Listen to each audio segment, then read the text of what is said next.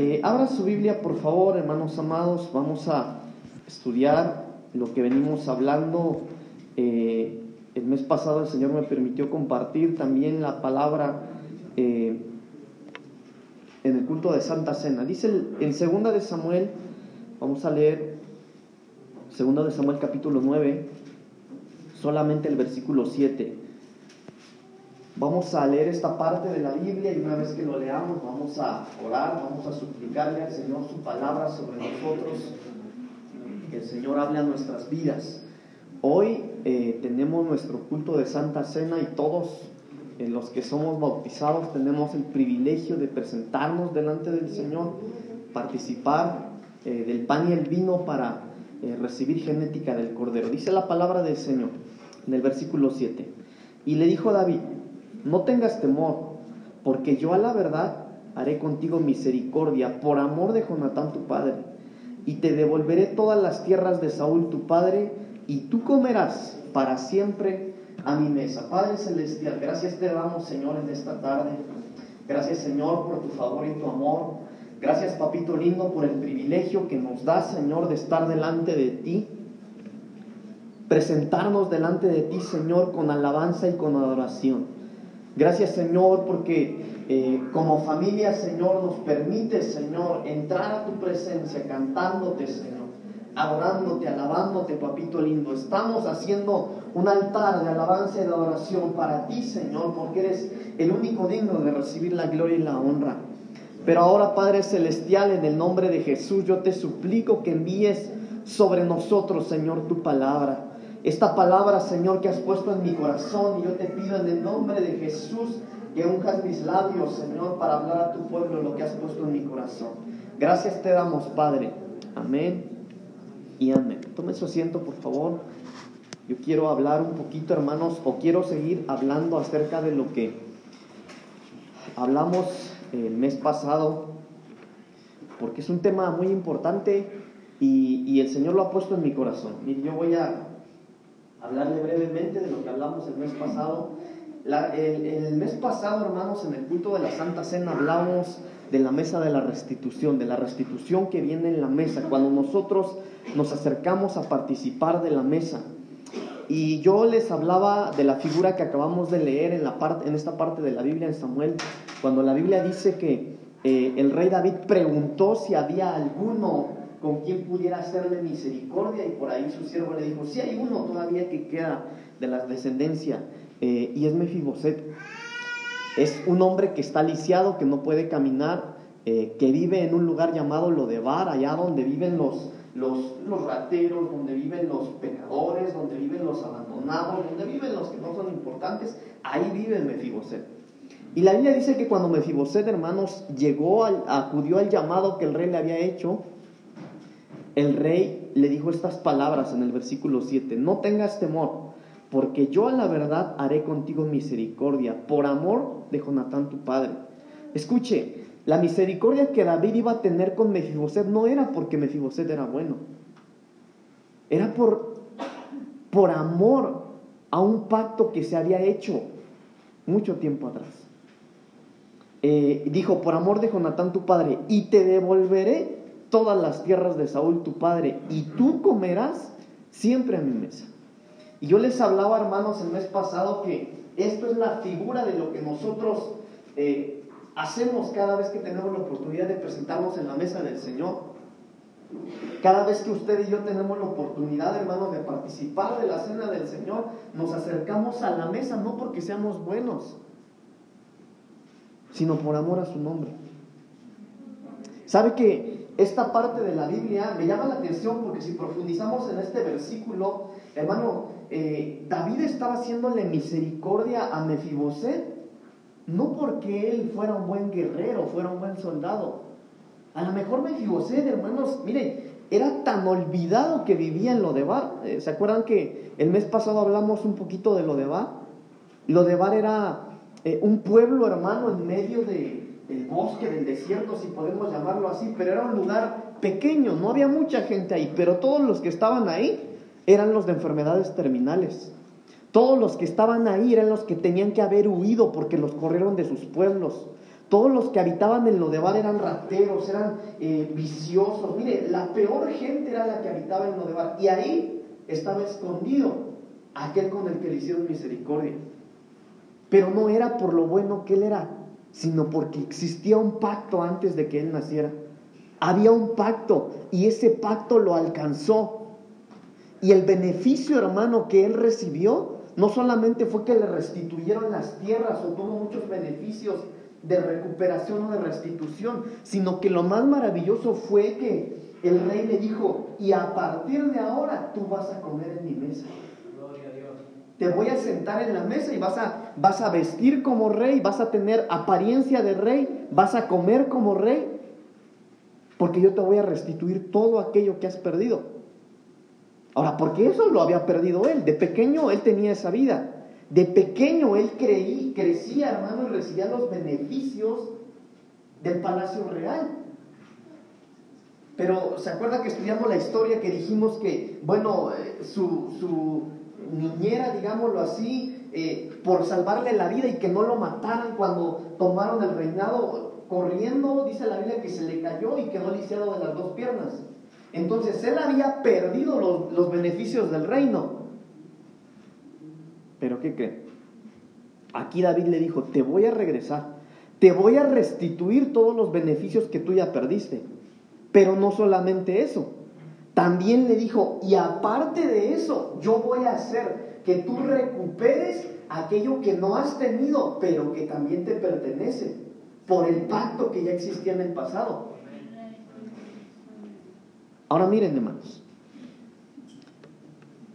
Yo necesito que hoy ustedes reciban esta palabra con fe. Mire, hoy es el primer eh, culto de Santa Cena, es la primera ministración de Santa Cena del año, es el primer culto del año, es el primer domingo del año y yo necesito que empecemos bien este culto. Mire, hoy necesitamos tener muchísima más fe que el año pasado. Porque si no tiene fe se muere por COVID. Pues hoy necesitamos tener fe. Y con fe recibamos esta palabra. Y yo les hablé, hermanos, el mes pasado, no voy a hablarle de eso, solo le voy a recordar. Pero el mes pasado vimos, hermanos, que entonces cada vez que nosotros nos acercamos a la mesa del Señor, hay restitución. Entonces no es venir y tomar Santa Cena, ah, bueno, voy, es el culto de Santa Cena. No, tenemos que agarrar el pan y el vino en nuestras manos con fe, sabiendo que si nosotros participamos de lo que hay en la mesa, hay una restitución. Y la semana pasada yo empecé a hablarles, hermanos amados, acerca de las restituciones que vienen eh, eh, en la mesa del Señor. Y yo les hablé de la restitución de la herencia, según segunda de Samuel 9:7, de la restitución del tiempo perdido, según Joel 2:23 al 25, de la restitución de la posición, según Génesis 40 en, unos versículos, de la restitución de la honra, según Isaías capítulo 61, eh, de, de restituciones, hermanos, ¿verdad? Del gozo, de entre otras cosas. Pero mire, yo quiero hablarle un poquito cómo fue que, cómo fue que llegó Mefiboset al reino. Porque nosotros, hermano, a veces no nos sentimos dignos, y es la verdad. Nadie es digno, hermano. Nadie es digno de sentarse a la mesa. Nadie. Pastor, pero yo me preparé todo el mes, me guardé para el Señor y mire, sí, pero aún así no es digno. Porque si hubiera uno digno, hermano, ya no estaría aquí, ya estaría allá con el Señor. No hay uno digno de participar de la mesa del Señor. Pero mire cómo fue que, que se acercó Mefiboset. Mefiboset habitaba en Lodebar, le mencionaba yo hace algún momento. Lodebar es en donde vivían los endeudados, los despojados, los perseguidos.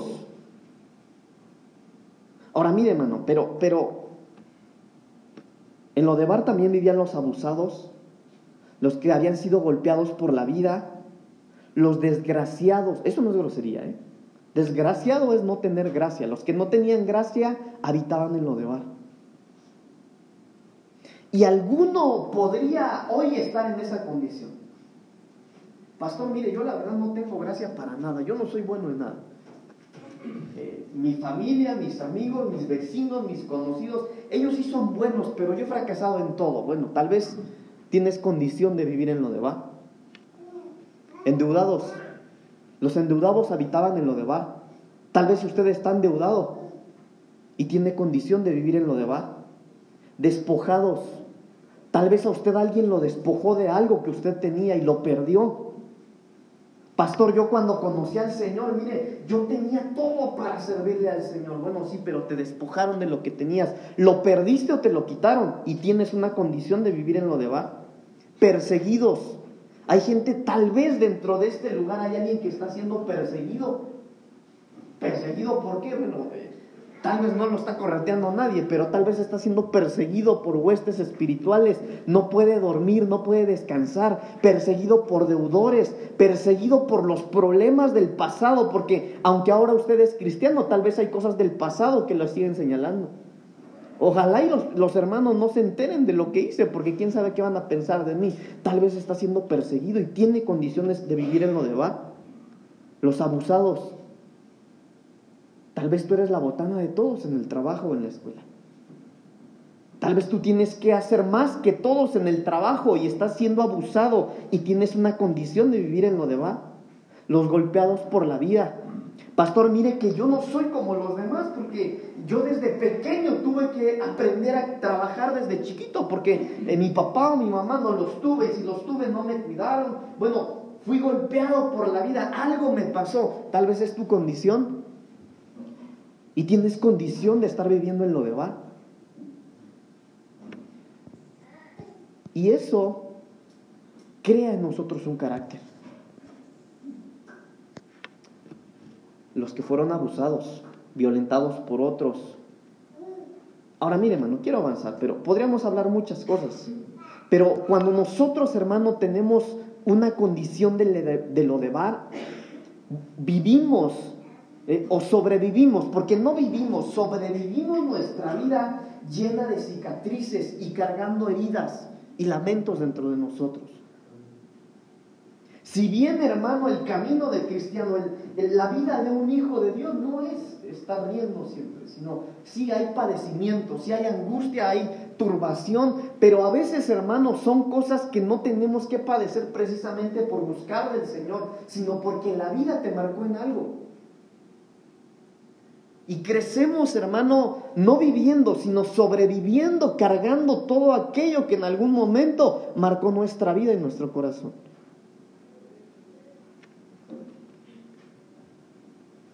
Pero llegó el día en el que hasta dentro de lo de bar, hermano, llegó alguien a hablarle a Mefiboset. Le llamaron, lo fueron a buscar, lo fueron a sacar de ahí pero no es, hermano, porque eh, yo no sé a qué se dedicaba lo de Bar, perdón, Mefiboset, no sé a qué se dedicaba, pero él vivía mal. Para empezar, vivía en ese lugar, hermano, lleno de, gente enferma, lleno de gente eh, mentalmente mala, lleno de gente eh, problemática, lleno de tanta angustia, de depresión, de problemas. Yo me imagino que Mefiboset, mire, para empezar, él no podía caminar. Él deseaba caminar y no podía. Él solo veía a los demás eh, como él desde niño estaba así. Él creció, él tuvo toda una vida deseando ser una persona normal porque no podía caminar. Hermanos, Mefiboset ya no deseaba, mire, ella no deseaba eh, tener un carro como los que no vivían tal vez ahí en lo de bar. Él deseaba solamente caminar, pero sabía que nunca iba a poder hacerlo. Ella no deseaba tal vez los banquetes del rey, del rey o del reino. Él deseaba tan solo poder comer porque el lugar en donde él vivía no había riqueza, había pobreza. Pero un día lo llegaron, llegaron y le hablaron. Ahora, pero hermano, lo que yo quiero poner en su corazón hoy es que nosotros nuestra condición es igual que la de Mefiboset. No, no tuvimos que hacer nada antes de que Mefiboset naciera hubo un pacto. Y, por ese pacto, hermano, fueron a sacarlo de ese lugar y le ofrecieron sentarse a la mesa del rey para que le fuera restituido y recuperado todo aquello que había perdido y que nunca había tenido, pero que le pertenecía por el pacto que había ocurrido antes de que él naciera. Y nosotros como hijos de Dios, amados, vamos, mire, Cuando nos sentamos a la mesa para participar del pan y el vino, sucede lo que sucedió con Mefiboset hace mucho tiempo. Recibimos un llamado del Señor y el Señor nos ofrece sentarnos a la mesa para restituirnos todo aquello que tuvimos en algún momento y se perdió, pero no solamente eso, sino para recuperar todo aquello que nos corresponde, aunque nunca lo hayamos tenido. ¿Por qué? Porque hace dos mil años hubo un pacto también. Y ahora por amor a su nombre, hermano, el Señor nos llama a nosotros a sentarnos a esa mesa para que nos sea restituido lo que nos corresponde. Pero no nos corresponde porque seamos buenos o porque seamos buenos en algo, por un buen testimonio. No, hermano, mire, si no merecemos nada. La Biblia dice, hermano, que estábamos destinados a morir por causa de nuestro pecado. Pero yo lo he mencionado acá, hermano, mire, algo a Él lo hace amarnos con locura. Que Él nos llama y nos atrae para restituirnos todo lo que nos corresponde. Mire nada más cuál es su valor. Mire nada más qué valor tiene usted que está sentado hoy acá en la casa del Señor, que Dios envió a su único hijo para morir por usted. Entonces, ¿qué será lo que nos corresponde? Entonces, ¿qué será todo aquello que nos va a ser restituido? ¿Qué será, hermano, todo aquello que vamos a poder recuperar cuando nosotros nos sentamos a la mesa del Señor? No por lo bueno que somos, sino por el pacto que hubo antes de que ustedes y yo naciéramos. Pero ¿cómo es que llegamos, hermano? ¿Cómo es que Mefiboset se, se acercó a, a la casa del rey? ¿Cuál era la condición, hermano, en la que eh, Mefiboset se acercó? Entonces yo quiero que hablemos un poquito acerca de las condiciones en las que nosotros nos acercamos a la mesa, porque se nos ha vendido, hermano, el Evangelio antiguo ha vendido mucho una versión errónea de que cada vez que nos sentamos a la mesa nos sentamos bien, porque eso es una mentira. Mefiboset no se sentó a la mesa estando bien. Él se acercó a la casa del rey estando mal.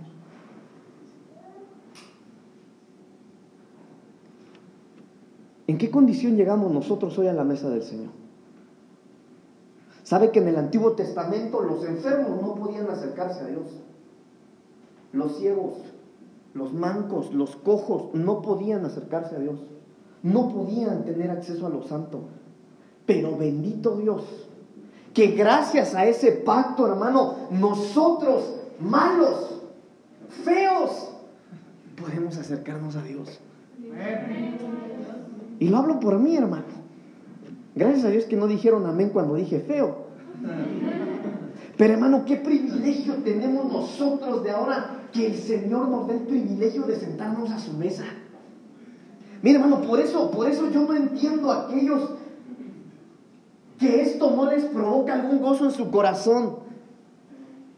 Hermano, qué privilegio tenemos nosotros de alabar al Rey de Reyes de aquel, el creador de los cielos y la tierra, hermano, el creador de las células, de los átomos, aquel que por una palabra suya se crearon las constelaciones.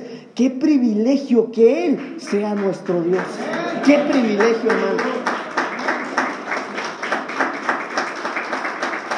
Entonces, mire, y gracias a ese pacto, gracias a ese pacto, usted y yo podemos sentarnos a la mesa. Entonces, ¿Cómo es que, en qué condición nos acercamos a la mesa? Mire, Job capítulo 7. En estas citas que yo le voy a dar, hermano, todos estos hombres y mujeres de los que le voy a hablar están presentándose delante de Dios, están entrando a la presencia del Señor, pero todo lo que había pasado antes es una condición negativa. Como el siervo suspira por la sombra. Job capítulo 7 del 12 en adelante voy a leer. Acá en la pantalla no está la Reina Valera ahora, está otra versión, pero eh, si usted tiene Biblia, léalo ahí en su Biblia o si no en la pantalla. Dice el, el versículo 2. Como el siervo suspira por la sombra y como el jornalero espera el reposo de su trabajo, así he recibido meses de calamidad y noches de trabajo me dieron por cuenta. Cuando estoy acostado digo, ¿cuándo me levantaré? Mas la noche es larga y estoy lleno de inquietudes hasta el alba. Mi carne está vestida de gusanos y de costras de polvo mi piel hendida y abominable. Este hombre estaba enfermo. Y en esta condición de enfermedad, él estaba acercándose al Señor.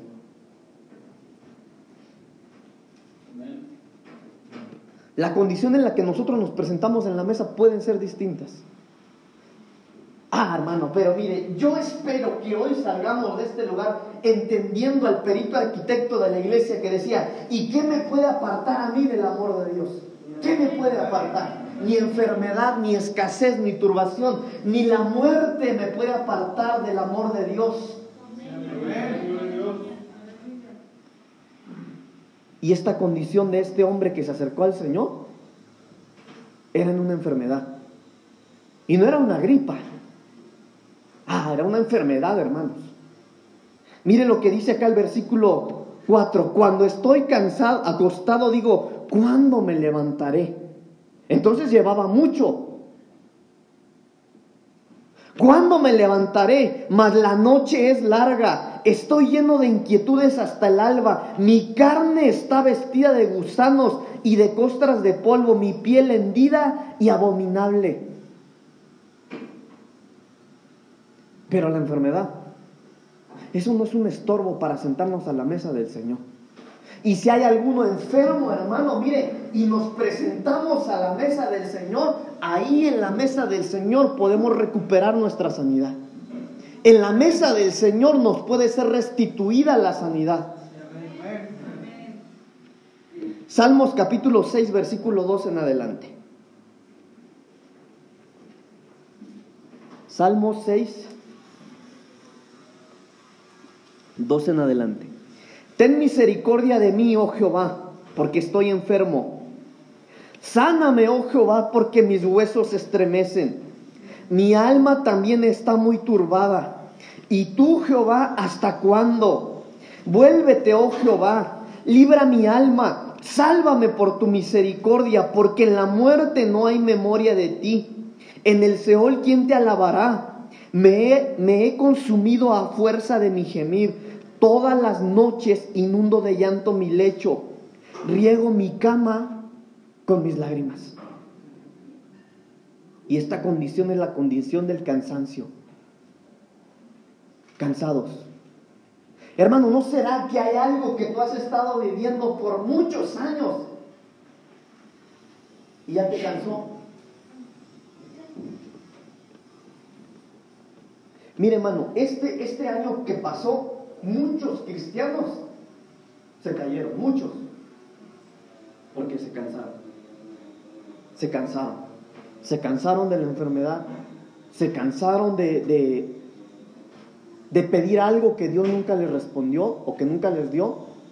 Se cansaron de seguir viviendo una vida de cristiano, se cansaron. Y en esta condición, hermano, mire, mire, trate por favor de ver qué había en el corazón. Salmo 6 le dije, ¿verdad? Mire, mire qué, qué. Trate de entender qué hay detrás de estas palabras. Porque esta es la expresión de alguien, hermano. Pero vea cómo se sentía este alguien que escribió esto. Ten misericordia de mí, oh Jehová, porque estoy enfermo. Sáname, oh Jehová, porque mis huesos se estremecen. Mi alma también está muy turbada. Mire, ya no era un cuerpo enfermo. Ya había turbación dentro de esa persona. Ya no había paz. Estaba cansado. Mi alma también está muy turbada. ¿Y tú, Jehová, hasta cuándo? Pareciera ser, hermano, que a veces nos cansamos de tener fe. Pastor, pero ¿cómo usted me dice que yo tenga fe si he esperado tanto tiempo? Y parece que el Señor no me responde. ¿Y tú, Jehová, hasta cuándo voy a poder ver que tú me ayudas? Estaba cansado. Vuélvete, oh Jehová, Libra mi alma, sálvame por tu misericordia, porque en la muerte no hay memoria de ti. En el Seol, ¿quién te alabará? Porque en estos momentos, hermano, o en medio del cansancio, uno, mire, le voy a contar algo. El día de ayer yo recibí unos mensajes de Guatemala de una señora. Me dice, pastor, eh, ¿cómo le hago para ser libre? Me dijo. Y la señora estaba desesperada. ¿Cómo le hago para ser libre? Porque llevo años metida en depresión, llevo años pidiéndole a Dios que haga algo por mi vida y ya no sé si Dios es real, me dijo. Porque llevo muchos años pidiéndole a Dios que me ayude, pero no veo que Dios esté ayudándome. Hermano, estoy hablándole de los momentos en los que no importa cuántos versículos de la Biblia tú te sepas o qué tanto le haya servido al Señor. Hablo del momento en el que no importa cuántos años de cristiano tengas, pero a veces en la vida, hermano, hay cansancio. Te sientes agotado. Señor, pero yo siempre he tratado de buscarte, Señor. Mira, no seré el mejor cristiano, pero siempre te he seguido, Señor. Me he esforzado, me he privado de cosas, Señor, por amor a ti, pero ahora no veo que estés conmigo. Cansancio. Segunda de Samuel, capítulo 24, versículo 10. Después que David hubo, hubo censado al pueblo, le pesó en su corazón. Y dijo David a Jehová, yo he pecado gravemente por haber hecho esto, mas ahora, oh Jehová, te ruego que quites el pecado de tu siervo, porque yo he hecho muy neciamente. Pecado, la condición de pecador. La señora que con la que hablaba yo el día de ayer, hermanos, me decía, pastor, mire, yo la verdad entiendo que todo empezó como un juego, me decía ella, pero ahora ese juego ya me está comiendo. Hermano, porque cuando uno peca, hermano, uno no piensa en las consecuencias. El diablo es astuto, hermano, y el diablo primero nos seduce. Y cuando el diablo nos hace pecar, hermano, el diablo te ata, te atrapa y se burla de ti. Y pareciera ser que uno, hermano, dice, bueno, ¿qué tiene de malo?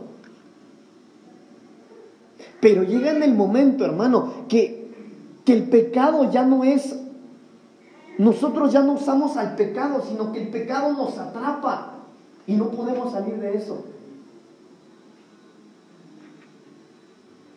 Y el rey David le pedía al Señor que quitara esa condición de él. Tal vez alguien en este lugar está pasando esto. Recibiste el llamado, hoy recibiste el llamado para venir a la casa del rey. Está la mesa puesta, hoy vamos a sentarnos a la mesa, pero tal vez tú tienes una condición de pecador.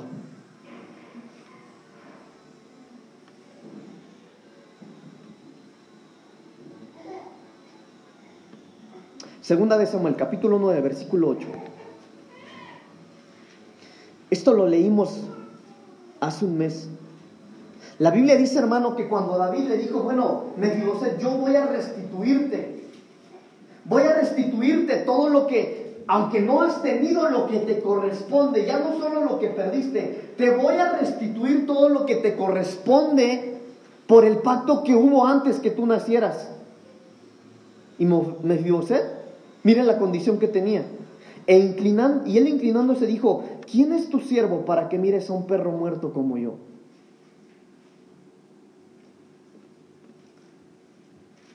Menosprecio.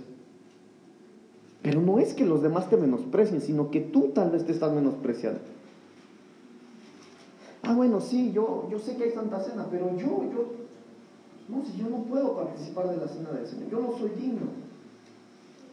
Menosprecio. Pero no es que te menosprecien en la iglesia o que alguien más te menosprecie. Tú, tú tú te estás poniendo la condición de menosprecio.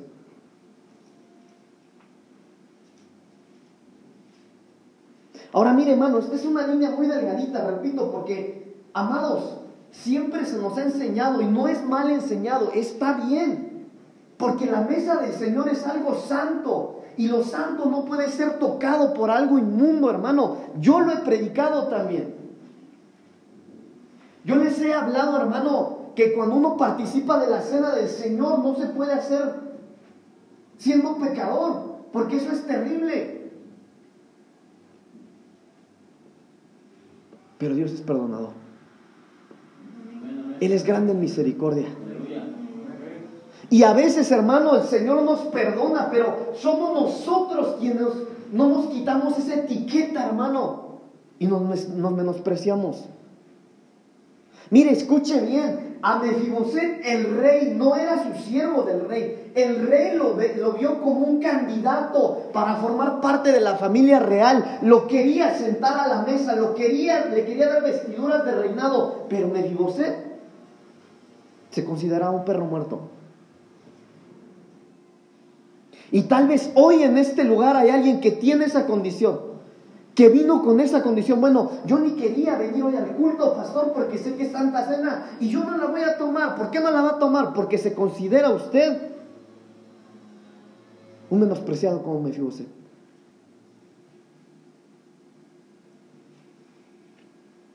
Por eso la Biblia dice, pruébese cada uno a sí mismo.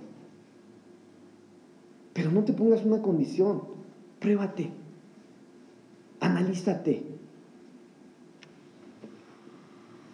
Primera de Reyes, capítulo 17, versículo 12. Primera de Reyes 17, 12. Y ella respondió, vive Jehová tu Dios, que no tengo pan cocido, solamente un puñado de harina tengo en la tinaja y un poco de aceite en una vasija y ahora recogía dos leños para entrar y prepararlo para mí y para mi hijo, para que lo comamos y nos dejemos morir. Condición pensando que moriremos. No, bueno, yo eh, ya estoy empezando un año nuevo. Bueno, voy a dejar de, luchar por aquello que no logré el año pasado. Yo el año pasado, yo, yo me esforzaba, yo hacía todo por buscar a Dios, pero no, yo creo que no va, no va a pasar lo que el Señor me dijo. No voy a esforzarme tanto, ya vi que no es funcional. Y mire, hermano, todas estas partes de la Biblia que le estoy dando ahorita son condiciones negativas, pero cuando usted lee el contexto más adelante de todas las citas que le estoy dando, usted se da cuenta que su condición no fue esa, su condición Dios la mejoró. Pero tal vez hoy alguien, mire, la mesa está puesta hoy acá. El invitado de honor es nuestro Señor Jesucristo. Pero tú necesitas preguntarte en qué condición estás acercándote. Esta mujer le dijo al profeta, bueno, solo tengo esto y voy a hacer un poquito de... Con lo poquito que tengo, solo voy a hacer esto para que mi hijo y yo comamos y nos vamos a dejar morir.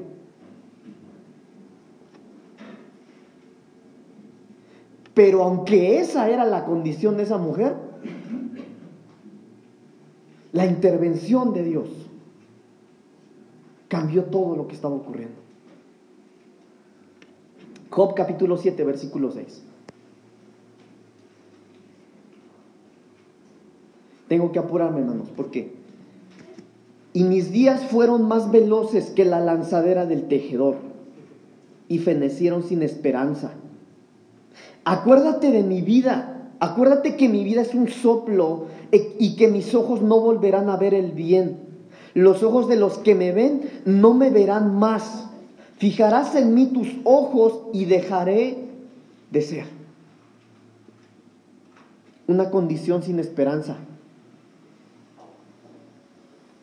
Hermano, a veces nosotros como cristianos Hermano, nosotros creemos en una esperanza, la esperanza más gloriosa para nosotros es que pronto veremos a nuestro amado.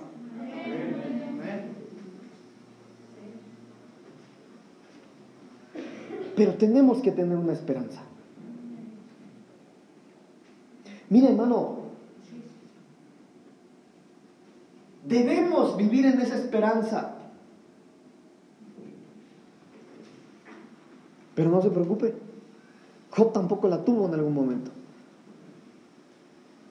Y estos, hermano, hay más, pero estas, estos ejemplos que le he dado son condiciones, hermano, en las que alguien se acerca al Señor, pero aún esas condiciones no impiden a que Dios pueda hacer algo por el ser humano. ¿Cómo nos recibe el rey al presentarnos en la mesa? Segunda de Samuel capítulo 9 versículo 7. Ahora viene, ya no es cómo nos presentamos a la mesa, sino cómo es que el rey nos recibe cada vez que nos acercamos a él Segunda de Samuel capítulo 9 versículo 7.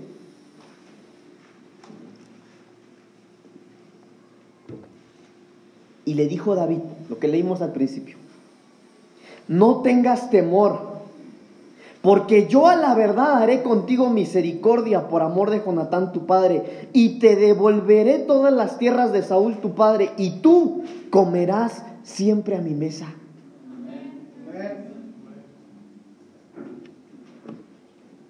Hermano, mire, mucho, mucho se ha hablado, ya, ya hablé mucho, ¿verdad? De esto de, de Mefiboset y de David. Mire, pero hablemos de algo de lo que mucho se ha hablado, el hijo pródigo. Todos nos sabemos la parábola del hijo pródigo. Y el hijo pródigo, hermano, cuando volvió en sí, dice la Biblia, comiendo ahí de las algarrobas de los, de los cerdos, dice la Biblia que el hijo pródigo volvió en sí. Y dijo, bueno, ¿y qué hago yo acá comiendo con los animales? Si mi padre tiene comida. Aún los empleados de mi padre comen mejor que yo, pero volvió en sí. Y lo primero que pasó, o, lo que ocurrió cuando él volvió en sí, fue su identidad. Que aunque comía con los cerdos, él era hijo.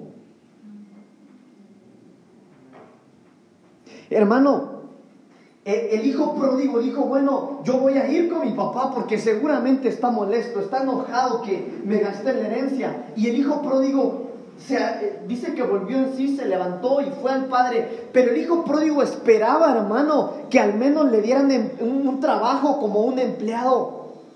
Él no esperaba, hermano, que le fuera restituido todo. Escuche, no solamente lo que él había malgastado y perdido, sino todo lo que le correspondía, que él recuperara todo lo que le respondía por el único hecho de ser hijo.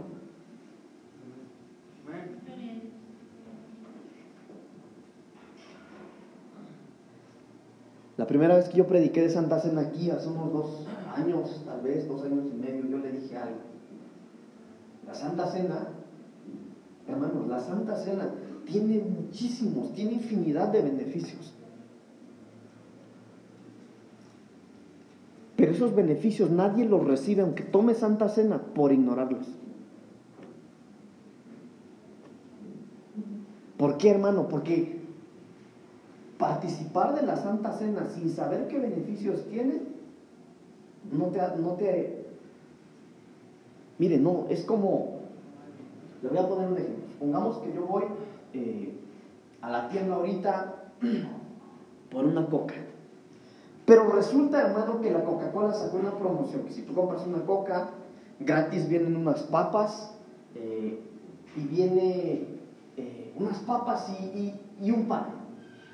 Pero yo voy a comprar mi coca como siempre lo hago, pero yo ignoro la promoción que hay. Yo solo voy, pago y me traigo mi coquita y me vengo. Pero yo ya me perdí el pan y las papitas. Y eso es lo que ocurre con la Santa Cena. Hay gente que lleva años participando de la Santa Cena sin recibir ninguno de los beneficios porque los ignora. Y yo, hermano, le estoy hablando de lo que ocurre cada vez que nosotros nos sentamos a participar del pan y el vino. Por eso yo le dije, reciba esto con fe. Hermano, yo le estoy leyendo la palabra, no le estoy hablando algo que se me ocurrió a mí predicarle. pero así como el hijo pródigo. Hermano, el hijo pródigo era hijo. Era hijo y cuando él regresó, no solamente le restituyeron vestido que él había perdido, no solo le restituyeron anillo, alhajas, hermano, no le restituyeron solamente el vestuario, el calzado, y no, no, no, le restituyeron aún más de lo que él había perdido, le restituyeron aquello que le correspondía por el hecho de ser hijo. Y cada vez que nosotros nos sentamos a la mesa, hermano, nos es restituido todo eso. No por lo bueno que seamos. No por mucho que evangelicemos, no por mucho que prediquemos, no por mucho que sirvamos, por el simple hecho de que hace dos mil años, en un pacto, hermanos amados, a usted y a mí nos trajeron privilegios. Pero tenemos que tener fe. Esto es para quien tiene fe, hermano. Quien no tiene fe no recibe nada. Y eso es lo que ocurre cuando nos acercamos a la mesa. Zacarías capítulo 9, versículo 11, por favor. Este versículo se lo di hace un mes. Y tú también por la sangre de tu pacto serás salva. Yo he sacado tus presos de la cisterna en que no hay agua. Volveos a la fortaleza, oh prisioneros de esperanza. Hoy también os anuncio que os restauraré el doble. Entonces, cuando nosotros acercamos, nos acercamos a la mesa del Señor, hermano, ahí hallamos fortaleza, ahí hallamos libertad, ahí hallamos la respuesta a la esperanza que no hemos perdido. Por eso, hermano, hoy y cada vez que usted tenga en su mano, hermano, el pan y la copa, hágalo con fe. Hermano, no es solamente agarrar, tomarse el juguito y el pan, no, hermano, es el cuerpo de Cristo, es la sangre de Cristo. Pero tenemos que hacerlo con fe. Salmos capítulo 30, versículo 11. Leí Zacarías 11 y 12, eh, capítulo 9, 11 y 12. Ahora voy a leer Salmos 30, versículos 11 y 12 también. Ah, hermano, mire, esto. Has cambiado mi lamento en baile, desataste mi silicio y me ceñiste de alegría. Por tanto a ti cantaré, gloria mía, y no estaré callado. Jehová Dios mío, te alabaré para siempre. Hermano, este hombre venía saliendo de la angustia, venía saliendo de la aflicción, venía saliendo de una condición terrible, hermano. Pero cuando llega el encuentro con el amado, él responde de la siguiente manera, bueno, tú has cambiado mi lamento en baile. Es decir, ya no estoy angustiado, ya no estoy llorando, no solamente estoy feliz, estoy bailando por la condición en la que me encuentro ahora. Por eso, hermanos amados, aquel que verdaderamente está alegre y está gozoso, mire, perdóneme, no puede estar como momia. ¿Qué es lo que sentía, hermano? Eh, aquel enfermo que estaba fuera de la iglesia la hermosa, que dice que cuando Pedro y Juan oraron por él, dice la Biblia que entró al templo, hermano, mire, yo me imagino a Pedro y a Juan, eran ministros, acaban de ver la gloria de Dios, cómo Dios sanó ese cojo, pero Pedro y Juan de los ministros, miren, entrando contentos al culto así, felices por ver la gloria de Dios. Pero aquel que había sido sanado, que le habían quitado la condición, hermano, de no poder ni caminar, entró danzando al templo. Por eso, hermano, cada vez que nosotros nos acercamos al Señor, no podemos acercarnos, hermano, mire, con miedo, con temor. Si Él cambió nuestro lamento en baile, y más aquellos, mire, hermano, más aquellos que vivieron en el mundo más aquellos que le dieron placer a su carne. Más aquellos, hermano, que en algún momento estuvieron en una condición, hermano, de enfermedad terrible. Aquellos que estuvieron en una condición, hermano, de Mefiboset, ocultos, allá en lo oscuro, allá en el menosprecio, allá donde nadie les haya caso. Pero este hombre, hermano, ¿cómo no iba a tener esa condición si Dios lo sacó del anonimato y lo puso en el reino? Has cambiado mi lamento en baile. Eso es lo que pasa cuando nos acercamos al Señor. Has cambiado mi, lamento en baile, desataste mi silicio, me ceñiste de alegría. Hermano, cuando dice me, desataste de silicio, el silicio es que ellos, hermanos, se vestían de ropas ásperas que rasgaban sus, sus carnes. Pero aquí dice, me vestiste de alegría. Sí, amén. Hermano, yo sé de lo que le hablo. Después de ocho intentos de suicidio, hermano, mire, ¿qué cree usted que es lo que hay en mi corazón? A mí nadie me va a decir, hermano, que Dios no es así, porque a mí, a mí Dios cambió mis vestiduras de silicio y me puso vestiduras de alegría. Eso es lo que ocurre cuando Dios se encuentra con nosotros. Por tanto a ti cantaré. Gloria mía. Y no estaré callado. Hermano, aquel que le cambiaron la condición no puede estar callado. No puede, no puede estar callado. Jeremías capítulo 30, versículo 17.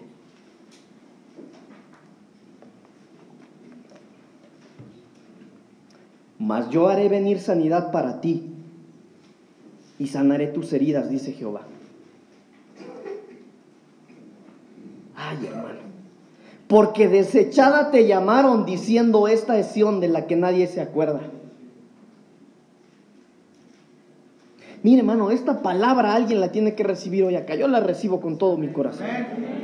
Pero yo haré venir sanidad para ti y sanaré tus heridas, dice Jehová, porque desechada te llamaron. Te llamaron. Te llamaron porque nadie se acordaba de ti. Pero yo te voy a sanar. Voy a sanar tus heridas. Hermano, eso es lo que ocurre cuando alguien se, se acerca al Señor. Mire, y no es, hermanos amados, que nosotros tomamos la decisión de encontrarnos con Él. Él nos atrajo en algún momento de nuestra vida. Él nos atrajo. Imagínese el endemoniado Gadareno. La Biblia narra una historia, hermano. Jesucristo, dice la Biblia que Jesucristo un día llegó a un pueblo en donde llegó eh, un hombre endemoniado. Ese hombre, dice la Biblia, que vivía en los panteones. La Biblia dice que tenía una legión de demonios. Según los teólogos, hermano, ese hombre tenía de 3.000 a 5.000 demonios. Eso es una legión. Y la Biblia dice que cuando ese hombre, hermano, vio a lo lejos a Jesús, corrió a Jesús y se postró a sus pies y Jesucristo lo liberó. Hermano, pero imagínese qué es lo que la gente pensaba. ¿Ese, ese es el, el gadareno que vivía en los panteones? ¿No eres tú el gadareno? ¿No eres tú el endemoniado? Era yo. Sí era yo, pero alguien me cambió la condición. Eso es lo que ocurre cuando nos acercamos al Señor. Joel capítulo 2, versículo 25. Joel 2, 25. Las eras se llenarán de trigo y los lagares rebosarán de vino y de aceite y os restituiré los años que comió la oruga, el saltón, el revoltón y la langosta, mi gran ejército que envié contra vosotros. Hermano, después de una temporada difícil en el encuentro con el Señor, Él nos, restituye, hermanos amados, el trigo, el vino y el aceite.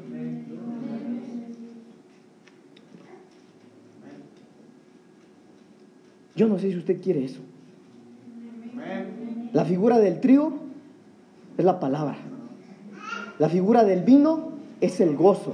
La figura del aceite es la presencia del Señor. Después de una temporada difícil, hermano, por eso es que cuando nosotros nos acercamos a la mesa del Señor, hay que hacerlo con fe. Hay que hacerlo con fe. Isaías capítulo 40, versículo 28 en adelante.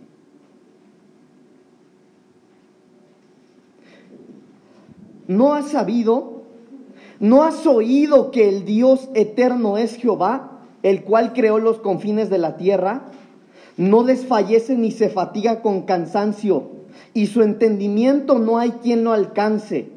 Él da esfuerzo al cansado y multiplica las fuerzas al que no tiene ningunas.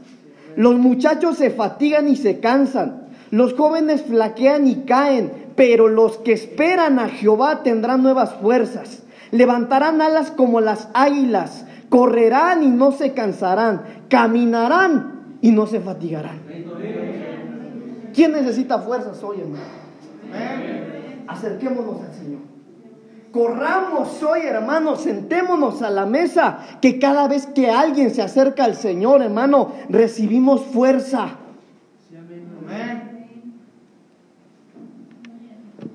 Él fortalece al cansado. Pero la Biblia también en lo que acabamos de leer dice que Él fortalece al débil. Una cosa es estar cansado y otra cosa es estar débil. Algunos están empezando a cansarse. Otros se cansaron desde hace mucho y hoy tienen una condición de débiles. Ya no están cansados, ya están débiles. Pero la Biblia dice, hermano amado, mire, mire cómo pregunta, ¿no has sabido, no has oído que el Dios eterno es Jehová, el cual creó los confines de la tierra? Él no desfallece, Él no se fatiga con cansancio y su entendimiento no hay quien lo alcance. Por eso, hermano, no querramos entender lo espiritual como una mente humana. Deje el razonamiento, hermano, para los filósofos. Para nosotros no es el razonamiento. No quiera entender a Dios porque no lo va a entender. Si su palabra dice que Él va a fortalecer al débil, Él te va a fortalecer aunque estés débil. Si la Biblia dice, hermano, que en la mesa hay restitución, hay restitución, aunque tú no lo entiendas.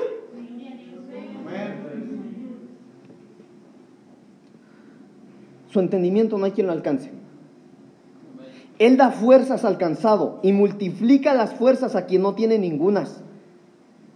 Y aquí no habla, hermano, de fuerzas físicas precisamente.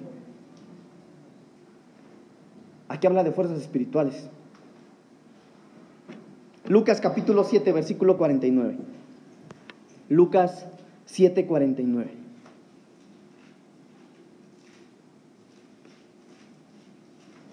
Ay, hermano, mire qué hermoso culto tenemos.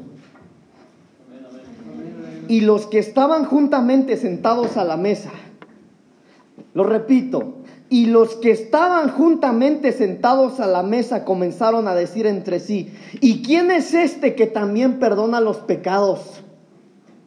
¿Quién es este que perdona los pecados?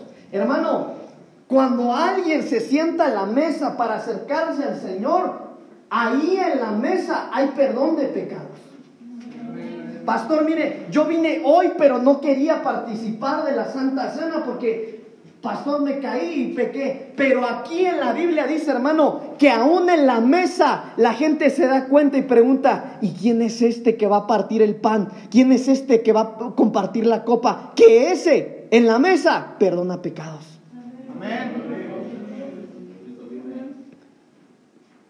Qué hermoso es acercarse al Señor. La Biblia dice, el que a mí viene no le echo fuera.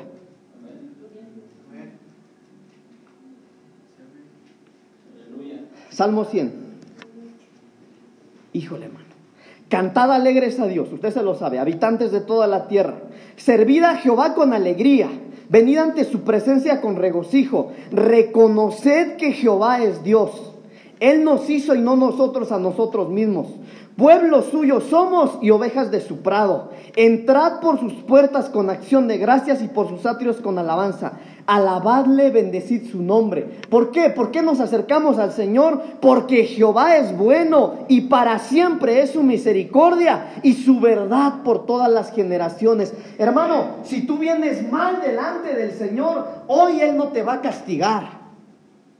Porque Jehová es bueno y para siempre es su misericordia.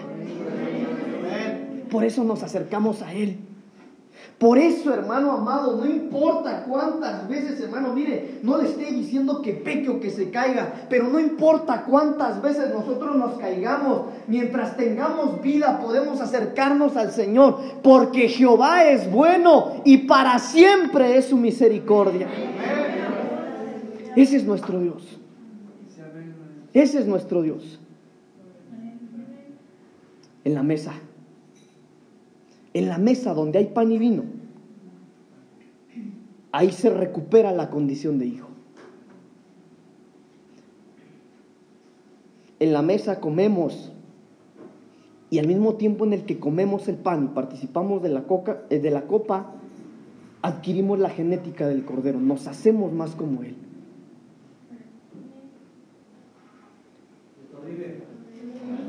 Termino con Juan capítulo 6.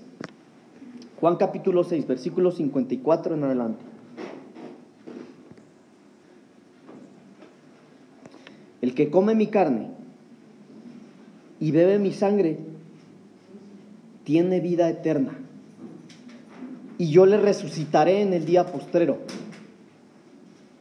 Porque mi carne es verdadera comida y mi sangre es verdadera bebida. El que come mi carne y bebe mi sangre, en mí permanece y yo en él. Por eso es que cada domingo, cada primer domingo del mes, el Señor puso en el corazón de nuestro pastor desde hace muchos años que en este lugar participemos de la carne y de la sangre del Señor. Cada domingo, hermano, cada primer domingo de mes, nosotros tenemos la oportunidad de acercarnos a Él. Y no solo acercarnos, según lo que acabamos de leer, de permanecer en Él.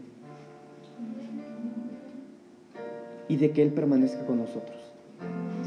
Póngase de pie. Vamos a orar. Vamos a orar y una vez que terminemos de orar, pasen adelante, hermanos, los que van a recibir la administración de la Santa Cena. Y dejamos el lugar a nuestro pastor. Pero la administración de hoy, hermano, es la Santa Cena. Yo solamente voy a orar para ti que has recibido esta palabra en tu corazón. Si tú has sentido las palabras que el Señor puso en mi boca, en tu corazón, hoy, y tú vienes mal, tú vienes con una condición como las que hablamos, y vienes mal y no te sientes digno de sentarte a la mesa, bueno, para eso voy a orar.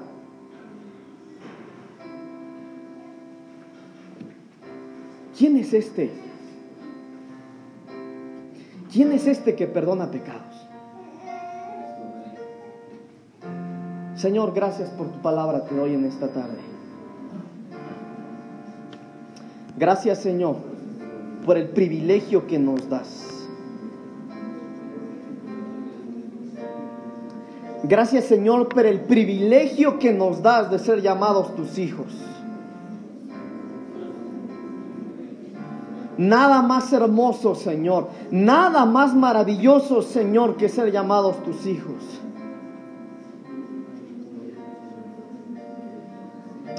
Nos acercamos a tu presencia, papito lindo.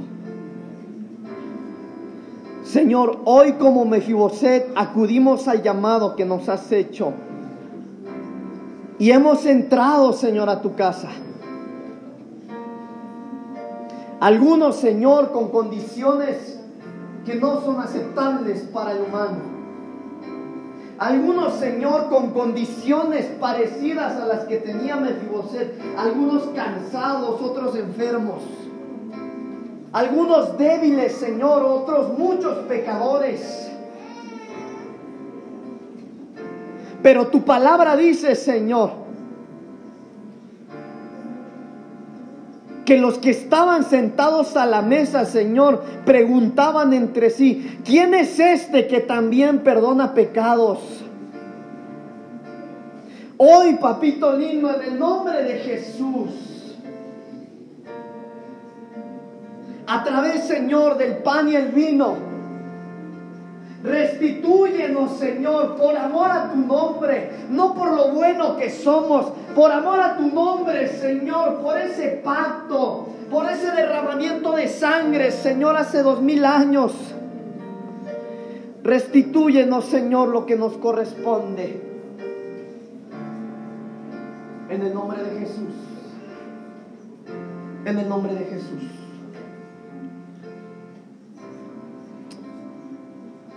Así, hermano, con esa actitud.